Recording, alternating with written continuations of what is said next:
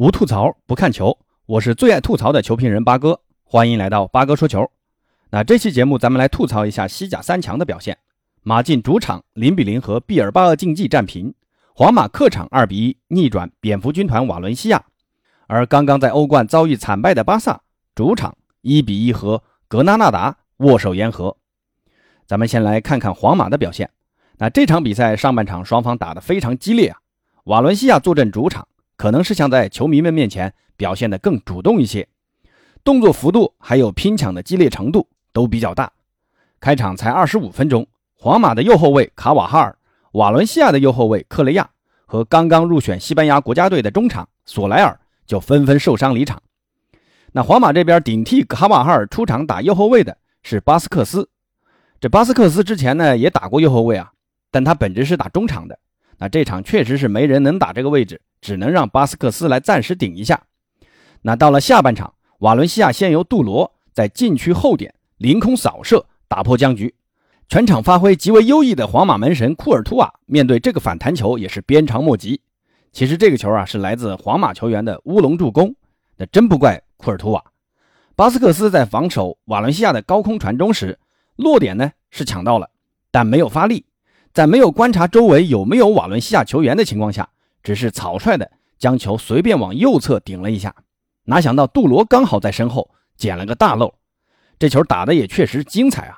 这个进球其实也反映了皇马右侧防守的一个问题，卡瓦哈尔缺少一个得力的替补。之前纳乔这个万金油本来是可以打这个位置的，但上一场被安切洛蒂安排在左后卫，发挥的还不错。那这样的话，可以让阿拉巴和米利唐能组成一个稳定的中卫组合。不幸的是。卡瓦哈尔才打了二十五分钟就受伤下场，这巴斯克斯又不在状态，所以皇马的右路一度风声鹤唳。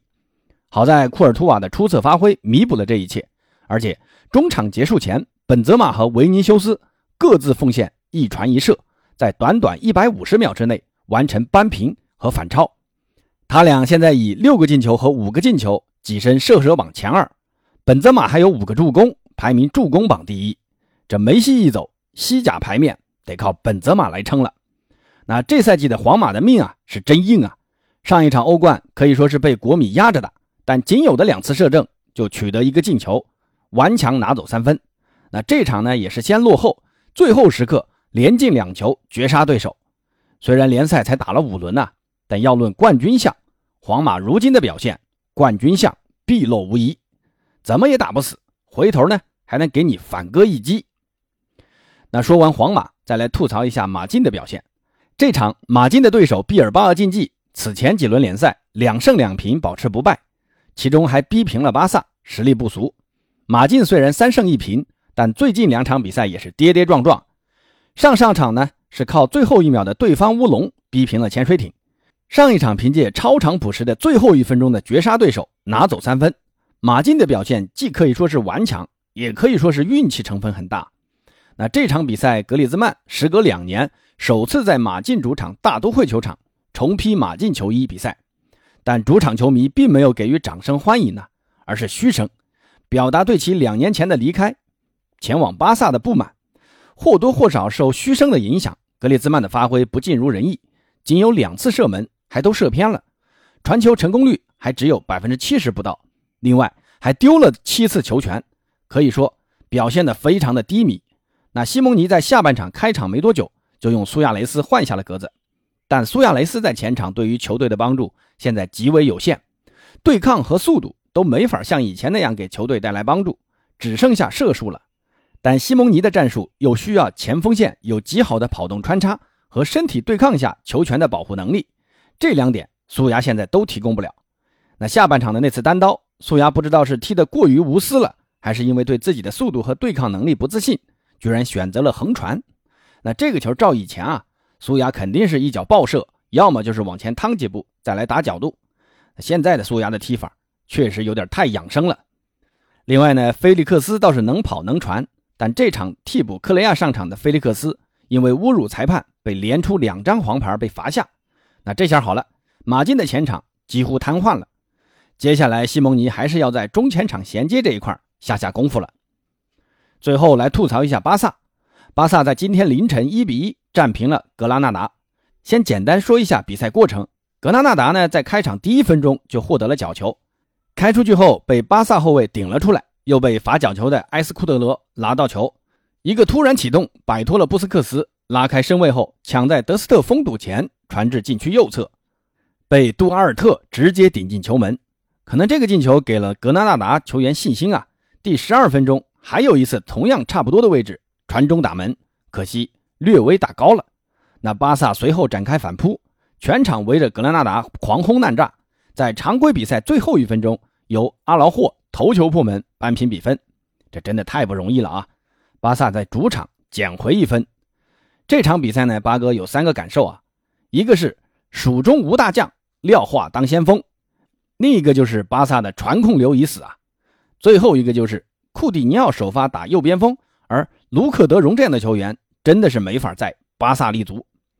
先来说一下第一个感受，这场比赛科曼在中卫线排出了阿劳霍和加西亚的组合，皮克主动跟科曼提出这场要打替补，那顶替皮克出场的正是本场的英雄阿劳霍。阿劳霍在攻守两端展现了极高的统治力。先说一下防守，阿劳霍总共给出十一次成功对抗，还有十次的成功争顶，还能贡献两次解围，一次拦截，所以不管身体对抗、防地面球还是防高空球。阿劳霍都能应付自如。再来说说进攻，你能想象在巴萨阵中这场比赛的射门次数和射正次数最多的，居然是中卫阿劳霍，分别有五次射门和三次射正，德佩都没打出这个数据。那巴萨为什么会出现如此诡异的一个场景呢？那就得说说第二个感受了，巴萨的传控流已死。这场比赛巴萨有着百分之七十的控球率啊，但往日的以地面进攻为主的战术打法，这场比赛是不见了。取而代之的是五十四次两侧传中，让大高个儿去争头球，这你能想象吗？巴萨也打起了下底传中。那这场比赛巴萨打传中的原因又是什么呢？首先啊，这场比赛德佩似乎打的有点着急了啊，下半场的两次好机会都太着急了，一次补射，还有卢克德容的那个做球，都是不做任何调整直接打门。那这两次机会其实从当时的情况看，都有时间做个身体调整。再来打门，可能会更好的利用这两次机会，但德佩的选择感觉有点头脑发热啊。落后的时候心态不能急，德佩在这一点上还是要修炼一下。那德佩这个点起不到效果，库蒂尼奥在左边锋的位置可能是九叔战阵，又或者是不适应新位置。之前在利物浦时，库蒂尼奥的位置其实是在前腰的位置，左右两侧都能活动，自主性很强。对于库鸟，你不能限制他，需要给他球权。跟之前的格列兹曼一样，别约束他。你一约束限制，那库鸟要有好的发挥就很难了。这两个点起不到效果，地面进攻基本就废了，也就只剩下高空轰炸这一条路好走了。格纳纳达的后卫除了二十二号杜阿尔特一米九二以外，其他三名后卫都没有一米八。那针对这个弱点，打下底传中抢头球，巴萨还是有优势的。皮克和阿劳霍都在一米九以上。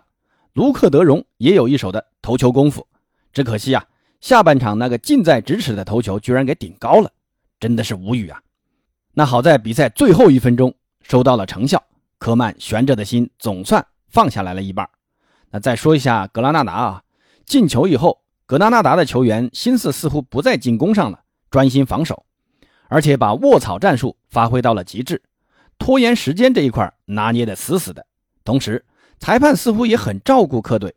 上半场库鸟的内切被拉倒在地，下半场德佩的任意球打在防守球员手上，阿劳霍的禁区倒地，裁判都没有任何表示。那巴萨在这样一个状况下打下底传中、头球轰炸，只能是最无奈的选择了。只是这种打法跟巴萨的传统实在是大相径庭。